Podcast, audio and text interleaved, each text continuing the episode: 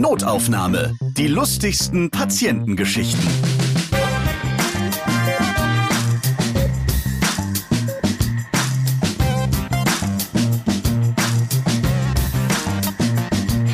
Hallo, prima, dass ihr Lust auf unterhaltsame Geschichten habt und in diesem Podcast hört. Ich bin Ralf Potzus und meine Gesprächspartnerin, die hat etwas mit der U1, U2, U3 bis zur U9 zu tun, obwohl sie keine U-Bahn-Fahrerin in Frankfurt ist. Die meisten Menschen, die schauen zu ihr auf und jeden Tag sind eine Menge Kinder bei ihr, obwohl sie nichts mit Pepperwoods oder Poe Patrol zu tun hat. Ja, und weil in diesem Podcast ja immer Ärzte von ihren lustigen Patientenbegegnungen erzählen, ist es auch nicht schwer zu erraten, dass Dr. Stefanie Schwarz-Gutknecht Kinderärztin ist. Hallo. Hallo. Ja, schön, dass ich in deiner Praxis in Mannheim sein darf. Ja, ich freue mich auch, dass du hier bist. Und ich erzähle dir gerne ein bisschen, was hier alles so passiert, bis der Tag rum ist.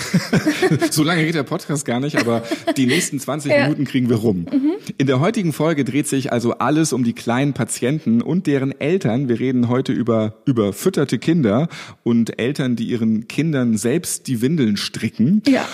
und was Kinder so alles in Körperöffnungen reinquälen. Ja, da ist einiges. Da ja. passiert immer was. Ja, ich frage die verschiedenen Ärzte in diesem Podcast ja auch nach Sexunfällen, die Patienten von ihnen hatten. Mhm. Und bei dir sind manche Sexunfälle sogar die Patienten. Ja, Verrückte genau. Welt. ich will nicht hoffen, dass es immer nur Unfälle sind. Ich denke, es ist auch ganz oft äh, Wunschkinder oder ganz meistens, weil ich denke, auch so, wenn es ein Unfall war, irgendwann ist der Wunsch doch da, dass dieses Kind auch auf die Welt kommt bei den meisten. Und letztendlich, wenn die Kinder da sind, dann lieben alle ihre Babys oder ihre Kinder. Das ist, glaube ich, das, was die Natur des Menschen ist ist. Ich glaube, die meisten sind gewollt. Ja, Genau. Du bist seit 25 Jahren Kinderärztin. Ja. Hast du so eine Top 3 der Elternfragen, die immer wieder kommen? So, so richtige Klassiker, komische Fragen. Was sind so die merkwürdigsten Elternfragen von frischen Eltern? Ja, Top 3 ist ein bisschen schwierig, aber ich muss ganz oft sagen, ich bin oft auch ein bisschen sprachlos, dass ich dann erstmal überlegen muss, was sage ich denn jetzt überhaupt, die Eltern nicht zu kränken oder irgendwas Falsches zu sagen. Aber es kommen manchmal die, die seltsamsten Fragen und äh, ich muss dann erst auch mal ganz kurz innehalten überlegen, jetzt, was sage ich, ne? Es passiert ganz häufig auch äh, bei den, wenn die ganz Neugeborenen kommen, dass ich die Untersuchung mache, das Kind ist super gesund, ähm, ich sag super, das Kind gedeiht, alles prima. Und dann kommen doch wieder Fragen, ganz auch von den Vätern, ähm, auf Äußerlichkeiten, wo ich dann denke, mein Gott, das ist eigentlich doch alles okay, was, was gibt's denn jetzt noch? Und ähm, es geht ganz oft darum, äh, ja, abstehende Ohren ist auch so ein Klassiker. Behält denn das Kind diese abstehenden Ohren? Oder gucken Sie mal, das eine Ohr ist ganz verknickt. Bleibt es denn so? Und müssen wir das operieren? Müssen wir das jetzt operieren oder auch erst später? Und ähm, ja, ich versuche die dann immer ein bisschen runterzukriegen. Mein, alles gut, Ohren werden schön. Und wenn es gibt OPs natürlich, aber erst wenn die Kinder ein bisschen älter sind, bitte. Neulich hatte ich einen Papa, der wenig Haare hatte. Äh, der Säugling natürlich auch, ja, ob denn der Haaransatz auch so bleiben würde. Kann man das jetzt schon sehen? Ich habe geruhigt, nee, da kommen noch Haare, keine Angst. Also, die gehen höchstens später wieder weg, aber jetzt sind sie erstmal, kommen da noch welche. Ganz witzig finde ich halt auch, dass äh, die Neugeborenen ganz oft ihren Papas ähnlich sehen. Und ich sage das auch manchmal ganz gern, auch oh, ganz der Papa und Mütter manchmal recht verschreckt dann gucken.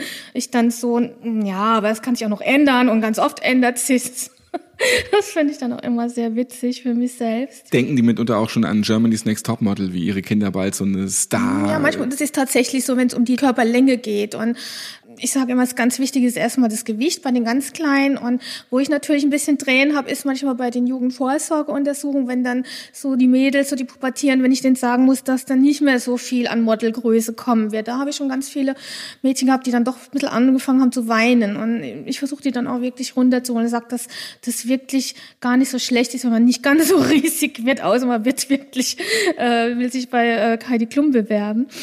Das habe ich natürlich schon öfters erlebt. Und es gibt auch überfütterte Kinder, was du durchaus auch immer öfter feststellst. Ja, das finde ich natürlich auch, was natürlich immer für mich ein ganz heikler Punkt ist, weil natürlich die Mütter sehr stolz sind, wenn die Kinder gut gestillt oder gut gefüttert werden und gut gedeihen. Ich bin ja auch froh darum, aber manchmal wird es dann doch so ein bisschen ein kleiner Butter draußen. Da muss ich die Eltern so ein bisschen bremsen, beziehungsweise die Mütter und sagen, äh, so ein bisschen auch mal warten mit dem Stillen, nicht immer anlegen.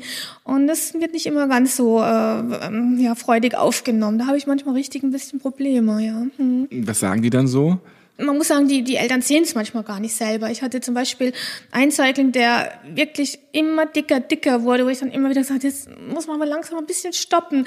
Und eine ganz nette Mama, die hat auch wirklich verstanden, was ich gesagt habe, aber es wurde nicht besser. Und als er dann später kam, so mit eineinhalb Jahren, da hat er auch tatsächlich abgenommen. Und dann sagte sie, äh, also wenn sie sich jetzt die Fotos anguckt, wie dick der damals war, jetzt könnte sie mich verstehen, aber sie hat es damals wirklich selber nicht gesehen. Kinder, die ein bisschen älter werden und du merkst, dass die immer dicker werden. Ähm ja, natürlich ist es natürlich ein ganz großes Problem. Wird immer mehr. Und ähm, das ist natürlich auch sowas, wo ich dann versuche, ganz frühzeitig den Eltern zu sagen, jetzt müssen wir mal ein bisschen was gucken, nochmal gucken, Ernährung. Ich empfehle immer wieder Sport, Sport, Sport, weil ich finde, das ist für die Kinder das Einfachste. Und das ist natürlich ein Problem, was wir immer mehr in Praxen sehen, ne? dass die Kinder einfach zu viel zunehmen. Du kannst ja Bonuspunkte verteilen bis zur nächsten U. Wenn das Kind dann in einer bestimmten Kilogramm Superform ist, genau, dann das soll ich vielleicht gibt's mal wieder einen Lutscher als Belohnung. Ja, vielleicht. genau. Das ist auch immer das Witzigste, dass wir über Gewicht sprechen und die Kinder dann rausgehen und natürlich ihren Lolli haben wollen. Und in dem Moment kannst du natürlich jetzt nicht sagen, nein, kriegst jetzt keinen, du bist ja eh zu dick. Ne? Und, äh, deswegen, du dickes Kind, du. Ja, Was willst du hier? Gar nicht. Deswegen muss man dann halt, äh, kriegt dann trotzdem seinen Lolli. Aber da fängt es natürlich schon wieder an. Ne? Gibt es eigentlich auch so merkwürdige Elternanregungen oder Elternwünsche für Kinder wie Maximilian Leopold oder Milka Harmonie? Also so merkwürdige Wünsche von Eltern, gerade von neugeborenen Babys? Sagen wir mal so, der, ähm, der Beratungsbedarf steigt natürlich mit dem Namen. Ne? Also je mehr. okay. natürlich, äh, bei Leopold kannst du dich schon drauf gefasst machen, dass du ein bisschen mehr Zeit einplanen musst, wie bei anderen Namen, obwohl das wirklich auch ein Klischee ist. Ne? Also meine Kinder heißen ja auch nicht Leopold und Und ich glaube, ich habe auch immer viele Fragen gehabt. Was sind denn so die verrücktesten Kindernamen? Du bist direkt an der heißen Quelle. In den letzten Jahren sind sie immer absurder geworden.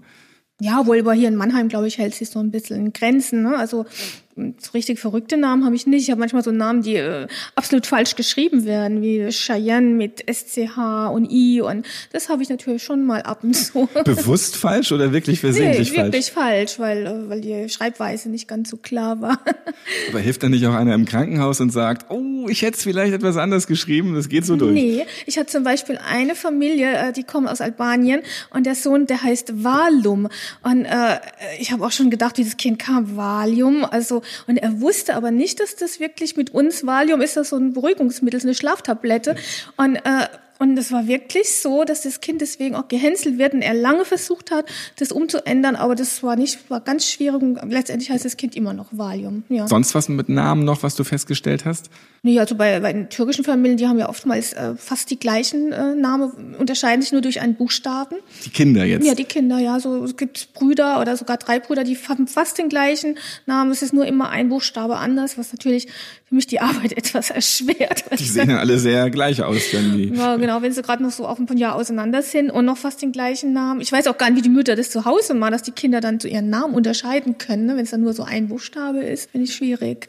Aber der Trend geht jetzt gerade zu diesen 70er Jahre Namen. Also ich komme ja so aus den 70er Jahren, geht wieder so zurück zu diesen guten, netten Namen wie Christian oder so oder Andreas. Jesus schon, ne? Gibt ja so Jesus kommt wieder. Bevölkerungsgruppen, also, die, die wenn er dann kommt, dann. Ja, ja. also Jesus ist mittlerweile wieder angekommen. Jetzt haben wir schon über Eltern gesprochen, die ihren Kindern eher so kuriosere Namen geben. Die sind so ein bisschen beratungsintensiver, hast du gesagt. Mhm, mhm. Gibt es dann aber auch noch andere Eltern, die, ich sag mal, etwas nerviger sein können? Ich hatte auch einmal eine Mutter, die wollte alles nur Bio und alles Öko machen und äh, die hatte sogar bei dem Kind gestrickte Windeln, was ich habe sowas nie wieder gesehen. Die hat sie selbst gestrickt. Die hat sie selbst gestrickt. Das Kind war von oben bis unten in das selbstgestrickten. Hätte ich ja noch akzeptiert, aber als ich dann noch die gestrickte Windel sah, da ist mir echt so die Kinnlade runtergerutscht. Da wusste ich auf den Moment auch nicht, was ich dazu sagen sollte. Das hat mich schon umgehauen, ja. Und was hat die dann noch alles so äh, insgesamt anstrengender gemacht? Ja gut, ähm, erstmal hat sie noch äh, alles so ein bisschen für das Kind dekoriert, irgend so ein lilanes Tuch über meine Wärmelampe anscheinend, damit das Kind nicht so einen Schock bekommt. Und, äh, und es äh, anstrengend war, ich sollte das Kind gar nicht, ich durfte es gar nicht richtig anfassen. Sobald ich nur irgendeinen Reflex gemacht habe, ist sie total hysterisch geworden und äh, nein, ich sollte jetzt aufhören, sie will das alles gar nicht und sie wollte auch keinen Ultraschall von der Hüfte haben. Das wollte sie alles nicht, das war alles für das Kind viel zu stressig und letztendlich konnte ich dann ähm, die erste Vorsorge, die ich immer hier mache, die U3, gar nicht bestätigen. Ne? Was ist da sonst noch so passiert? Ja, mit Reflex ist ja immer so ein Thema. Ähm, ich habe ja früher das noch so schön gelernt, äh, die Reflexe nach weiter zu machen. Da kam unter anderem auch da mal, dass du bei der U2 ein Kind an Füßen gehangen hast, mit Kopf nach unten. Das war eigentlich normal. Und solche Sachen mache ich ja schon lange nicht mehr, um die Eltern nicht zu sehr zu verschrecken. Ich wäre auch also etwas verwirrt erstmal wahrscheinlich. Ja, das war eigentlich, als ich noch früher in der Klinik gearbeitet, gang und gäbe. Am Schluss wird das Kind an die Füßen gehangen, Kopf nach unten, dann guckst du mal, wie es mit dem Beinchen so ist. Und das ist ein Ach. ganz gutes Sachen zu gucken, wie ist denn so die Entwicklung des Kindes aber ich sag dir ganz ehrlich, äh, die Eltern würde ich hier nie wiedersehen. Von daher. Ganz früh hat man sie wahrscheinlich noch mal kurz rausgehalten, neben ja. der Fahnenstange, so mal gucken, ob es einen Laut gibt oder. Ja, ja. Und sind da schon Eltern entsetzt gewesen oder auch bei anderen äh, Reflexmethoden? Ja, auf jeden Fall. Es gibt ja auch diesen Erschreckungsreflex, äh, diesen Moro-Reflex, wo das Kind die Händchen auseinander, die Arme reißt und wieder zusammen. Aber du musst es halt erschrecken. Das heißt, meistens lässt es so ein bisschen nach hinten fallen.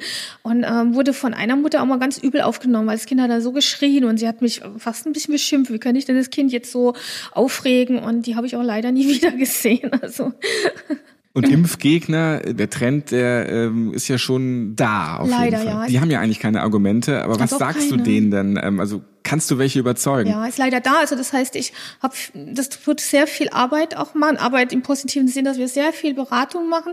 Ich versuche denen das wirklich zu erklären. Auch meine Kolleginnen machen das intensiv, aber bei manchen ist da wirklich nichts zu machen. Und ich hat, kann mich an einen Vater erinnern, der hat mir dann zwei Ordner gegeben oder wollte sie mir geben, dass ich mit ihm mal durchlese, damit ich endlich weiß, was, wie schlimm Impfungen sind. Und ich muss sagen, das war der einzige Patient, wo ich sagte, nee, also jetzt reicht mir es aber, weil dann habe ich gedacht, nee, also ich weiß schon, was, äh, was ich gelernt habe. Also da muss ich mir keine Ordner noch in die Hand drücken. Und was waren das für Quellen, die er da hatte vor allem? Ja, da also im Internet alles, Impfung macht das, Impfung macht das. Und, Verschwörungstheorien. Äh, genau, also das fand ich schon fast unverschämt, muss ich schon sagen. Was schieben sich denn Kinder so alles in die Nase, in den Mund und ins Ohr? Was sind da so die Klassikergegenstände? Ja, das, was man natürlich zur Verfügung hat, äh, sind auch ganz oft äh, Münzen, fällt mir ein. Kleine Münzen werden oft in die Nase gesteckt oder natürlich auch so kleine Perlen, äh, Steckperlen oder auch so kleine Teile von Playmobil oder ganz kleine Legos. Das ist auch so in der Top Ten drin, ja.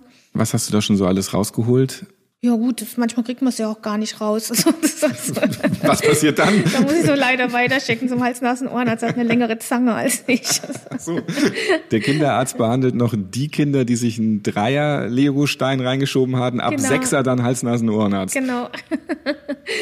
Wenn das Baby bei einer Behandlung jetzt überhaupt nicht will, was hast du da schon erlebt und was machst du, wenn gar nichts geht? Weil die blocken da ja auch ab. Da kommt eine Fremde und die will irgendwas und das nervt. Ja gut, das habe ich tagtäglich. Ne? Schreien die Kinder. Ich meine, ich werde ja nur mit Schreien meistens begrüßt. Dabei bin ich ja so nett eigentlich und versuche wirklich liebevoll damit umzugehen. Aber es ist, manche, die haben halt was gegen mich und besonders so, naja, so zwischen eineinhalb und drei. Danach wird's wieder besser, dann mögen sie mich dann auch wieder. Ähm, ja, die, die Themen habe ich dann schon oft. Ne? Ist klar, ich muss jeden Tag ein bisschen kämpfen hier. Das heißt, ich habe keinen äh, ruhigen Job, ich habe immer einen lauten Job.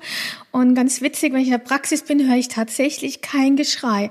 Aber wenn ich dann draußen abends irgendwo im Biergarten sitze, da höre ich es auf einmal wieder.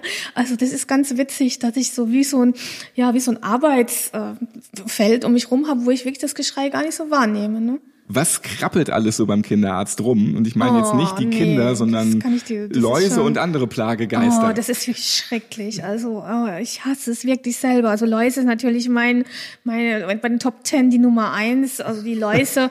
und ähm, ich kenne es aus eigener Erfahrung, die sind so hartnäckig und du hast so Prozeduren vor dir. Also immer wenn die Eltern kommen und sagen, es ist schon wieder, dann fange ich mit an zu heulen, weil ich das letztes Jahr auch erlebt habe bei meinem Sohn. Also das ist wirklich ähm, eine Plage, die wir mittlerweile haben haben mit den Läusen. Ja, Läuse sind schwierig. Äh, aber kommen jetzt auch ein paar andere Dinge dazu. Ähm, wir haben jetzt auch die Kretzmilbe, also dieses Kabies, die vor ein paar Jahren noch irgendwie mit äh, Sachen in Verbindung gebracht wurden, wenn Leute nicht so hygienisch gelebt haben oder aus Urlaubsreisen waren, haben mittlerweile ganz normale Kindergartenkinder. Und das ist auch wirklich heftig, diese Milben. Ich muss mich schon kratzen. Mir geht's auch immer so. Also ich gehe auch immer so raus, auch wenn man so Läuse hat, geht mir immer raus, dass ich automatisch erstmal den Kopf kratze. Hast du schon mal Arbeit mit nach Hause genommen? Also zum Beispiel die Läuse aus der Praxis? Nee, das Gott sei Dank noch nicht. Also ich nehme prinzipiell nichts mit hier raus. Und das ist, wenn ich da zu Hause bin, bin ich wieder Mutter und selber Mutter und dann bleibt alles hier. Mhm. Wie ist es denn jetzt für Teenager, wenn sie mit Dreijährigen im Wartezimmer sitzen müssen? Ja, die müssen halt noch zum Kinderarzt oder es macht auch Sinn, dass sie noch zum Kinderarzt gehen. Aber mhm. wie ist es für einen 16-Jährigen, äh, wenn neben ihnen einfach die Kinder mit den Bauklötzen spielen? Du, ich habe die irgendwie noch gar nie danach gefragt, aber es kommen viele sehr gerne weiterhin zu mir. Ne? Man kennt sich ja und die fühlen sich mal, glaube ich, hier besser, als wenn sie so mit so ganz vielen älteren Leuten im Wartezimmer sitzen. Ne? So, die konnten ja selbst schon Kinder kriegen. Ja, also mit, weiß klar, aber das wollen wir jetzt mal nicht hoffen. Dazu bin ich ja auch da, um die Kinder ein bisschen aufzuklären, ne? bei der Jugendvorsorge zum Beispiel. Ne? Sprechen wir ja auch über Verhütung und so. Ne? Und wie ist das denn, wenn du jetzt so einem 15-jährigen Jungen was von der Verhütung erzählst? Stellst du fest, er weiß eh schon alles, weil er das äh, auf seinem Handy sich angeschaut hat? Die, die sagen ja immer, sie wissen alles, aber ganz oft wissen sie doch nicht alles und auch schon gar nicht im Detail. Ne? Ich meine, ich bin jetzt ja nicht die Einzige, die darüber spricht. Die haben ja auch in den Schulen Aufklärungen, gehen da zu Pro Familia, aber ich erkundige mich schon so ein bisschen, ob das Thema auch klar ist, weil das ist ja ganz wichtig, weil du ja gerade sagst, ne, ob da schon 16 mit Kindern sind, das wollen wir ja nicht. Und was machen Eltern so falsch bei der Behandlung? Ja, ganz oft, dass es Medikament überhaupt nicht in die Kinder reinkriegen. Das habe ich sehr häufig, dass sie sagen, der nimmt es einfach nicht. Wo ich dann sage, sie sind der Boss, sie geben das jetzt bitte. Also das ist ja manchmal gerade bei Antibiotika sehr wichtig. Oder auch, dass die tatsächlich ähm, das falsch gegeben haben, dass die ähm, also die die Tropfen, die zum Einnehmen waren, ins Ohr haben, weil sie dachten, es wäre natürlich für die Ohrentzündung. Das habe ich ganz oft schon erlebt. Ähm, oder äh, Augentropfen in die Nase. Das passiert schon ab und zu. Wie kann man den Augentropfen in die Nase geben? Ja gut. Also das passiert alles, das ist alles schon mal passiert. Warum, wieso, kann ich dir jetzt auch nicht genau sagen. Aber wenn das Kind Augenprobleme hat und dann bekommen die das Präparat und dann geben sie es in die Nase, also nur mal zum Verständnis. ja, weil wahrscheinlich, weil ich einfach ein bisschen erzählt habe, dass der Tränenkanal in der Nase endet und dann wurde das missverstanden und wurde dann halt die Augentropfen in die Nase gegeben. Okay, aber Zäpfchen sind bisher immer alle da angekommen, wo sie Ah, hin das ist auch ein Thema, ja. Manche Eltern muss ich erst äh, zeigen, wie man ein Zäpfchen gibt. Da ist ganz große Angst, was in das Kind reinzuschieben und man könnte es ja das Kind verletzen. Ich habe da wirklich schon richtig so eine kleine Schulung hier gemacht ne? und äh, wirklich gezeigt und letztendlich dann zu hören, ob sie nicht doch lieber einen Saft bekommen könnten. Jetzt sind Kinder ja aber auch immer besonders und auch immer anders und gerade beim Essen gibt es ja so ganz viele verschiedene Möglichkeiten. Manch ein Kind muss ewig gestillt werden, manch ein Kind isst einfach ums Verrecken kein Gemüse mhm. ähm, oder es ernährt sich sechs Monate lang nur von Pommes und nur das geht rein und ja, die Eltern sind froh, dass ja. eben auch nur das geht wenigstens. Was hast du da für Erfahrungen gemacht? Ah ja, es ist immer das Gleiche. Also alles, was gesund ist, geht in Kinder sowieso schwierig rein. Ich habe auch mal gelesen, das liegt daran, weil das irgendwie grün ist und grün in Urzeiten mit Gift verbunden wurde. Das ist mir immer so in Gedanken, wenn mir Eltern erzählen, Brokkoli, äh, Zucchini äh, funktioniert gar nicht. Die Kuh ist braun, die kann man essen. also das ist immer schwierig. Also es gibt wenig Kinder, die wirklich super gesund essen. Also was die Eltern wirklich hinkriegen und der Großteil überlebt auch so, muss ich sagen. Das ist schon mal schön, ja. Also ich versuche natürlich immer Ratschläge zu geben, aber letztendlich, äh, was nicht geht, das geht nicht. Und ähm, wirklich auch bei den Säuglingen mit den Bereichen, ich würde immer sagen, so 50 Prozent klappt es super, was im Heftchen und im Buch steht. Die anderen 50 Prozent ja, schaffen es dann auch. Die fangen dann irgendwann mal an, vom Tisch zu essen. Ich sage immer, probieren Sie doch mal eine Olive oder eine Peperone, vielleicht funktioniert das ja besser. Und ähm, irgendwie schwarze Olive groß. dann halt. Ja, genau. Schlimm wird's immer nur, wenn ich dann auch noch sage, na ja, so schlecht ist das ja nicht. Neulich hat mir eine Mutter erzählt, der isst immer nur Nutella-Brot und Paprikaschote und ein Würstchen. Habe ich gemeint, na ja, ist ja gar nicht so unausgewogen. Die Mutter hat mich ganz entsetzt angeguckt und ich glaube, ich bin da manchmal wirklich auch ein bisschen zu tolerant. Aber ähm, letztendlich, wenn das Kind gut gedeiht und äh, sich gut entwickelt, was willst du anderes? Ne? Wurdest du auch schon privat von Freunden in einer Freizeitsituation genervt, dass du dich um ein Wehwehchen des Kindes kümmern sollst? Also zum Beispiel, Nicht kannst du dir nur. kurz mal die Stelle anschauen, hier ist ein WhatsApp-Bild. Was sind das für rote Punkte am Körper?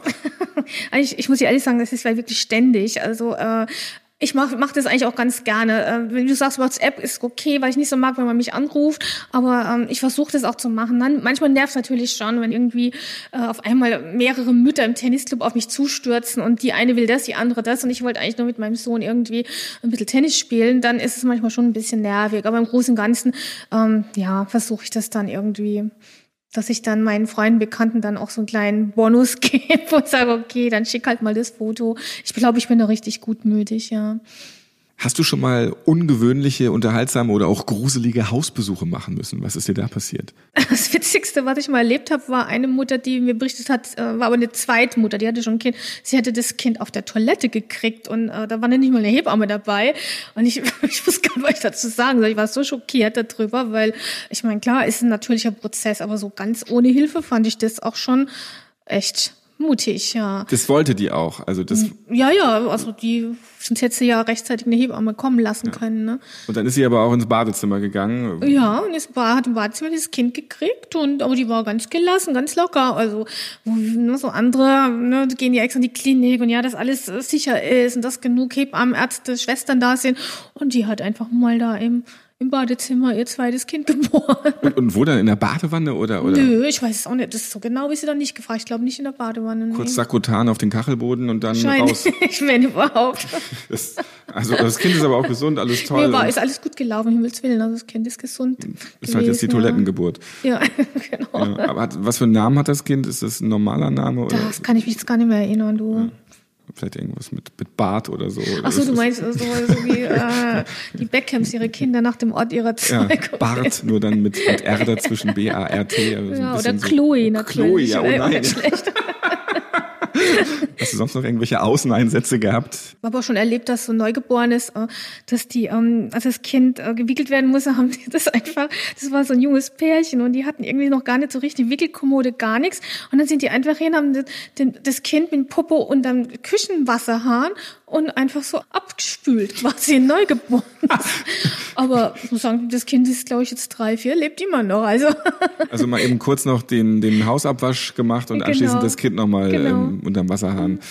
Ja, sehr praktisch. Ich meine, so ein Wickeltisch kostet ja auch Geld. Ich habe jetzt neulich einen Hausbesuch gemacht. Das Kind hatte ein kleines Zelt und da war quasi das Zelt, war so ein, war wie eine Wickelauflage drin und dahin wurde das jetzt gewickelt. Da ist die Mutter allerdings auch eine Asiatin. Vielleicht ist das in Asien so üblich, dass man die Kinder eher auf dem Boden anstatt auf dem Tisch oben wickelt. Ich habe erst gedacht, das wäre so ein Spielzelt, aber es war quasi ein Wickelzelt, ja. Interessant, da lernt man also auch immer als Ärztin noch dazu. Dann. Ja, ich lerne immer dazu, auch von verschiedenen Kulturen. Das erzähle ich dann wieder anderen Eltern, um sie zu beruhigen. Ne? So Lieblingsthema Honig, ne? wo man sagt, ah, das darf man Kinder unterm Jahr nicht geben. Es gibt auch Kulturen, die füttern sogar ihre Säuglinge mit Honig und die vermehren sich auch und leben. Ne? Finde ich immer ganz witzig, so Sachen zu erfahren. Ich frage dann auch immer viel nach. Was für ein Kinderkram heute und der hat besonders Spaß gemacht mit Dr. Stefanie Schwarz-Gutknecht, Kinderärztin aus Mannheim. Vielen Dank für deine Geschichten. Ja, immer gerne. Du darfst immer gerne wiederkommen. Vielleicht gibt's bis dahin wieder ein paar neue Geschichten, die ich dir erzählen kann. Da bin ich gespannt. Schön, dass ihr auch dabei wart und zugehört habt. Notaufnahme könnt ihr auf allen Podcast-Plattformen hören, natürlich auch auf der allerneuesten Podcast-App Lekten. Ladet sie euch gerne mal runter, da findet ihr garantiert auch neue Podcast-Lieblingsfolgen. Ich bin Ralf Potzus und ich freue mich, wenn ihr diesen Podcast abonniert und weiterempfehlt, liked, bewertet und natürlich wieder hört. Bis zum nächsten Mal. Notaufnahme. Die lustigsten Patientengeschichten. Ihr seid Ärztin, Arzt oder Arzthelfer, ihr arbeitet im Gesundheitswesen, ihr habt auch unterhaltsame Geschichten mit Patienten erlebt, dann schreibt uns gerne an notaufnahme@podever.de. Und nächstes Mal hört ihr. So, jetzt mal Hand aufs Herz. Wie viele Patienten putzen sich nicht die Zähne? Zu viele. Was ich am schlimmsten finde, ist Milchkaffee. Milchkaffee riecht auch nach einigen Stunden sehr seltsam. Ich habe auch Patienten, die noch schnell vor meiner Praxis draußen eine rauchen. Es riecht einfach äh, wie ein Aschenbecher. Zwiebelmett oder sowas oder auch Salami in allen Variationen und vor allem alle Artefakte, die man dann noch zwischen den Zähnen finden kann, wenn die Zähne dann nicht gereinigt sind. Und besonders ist es so, wenn man sich dann überlegt, wie das Riechen funktioniert. So ein ganz kleines Molekül dieser schon halb verdauten Salami schwirrt da aus dem Mund in deine Nase, trotz Mund- und Nasenschutz. Und erst da Dadurch riechst du das. Notaufnahme. Die lustigsten Patientengeschichten. Eine Produktion von Pot Ever.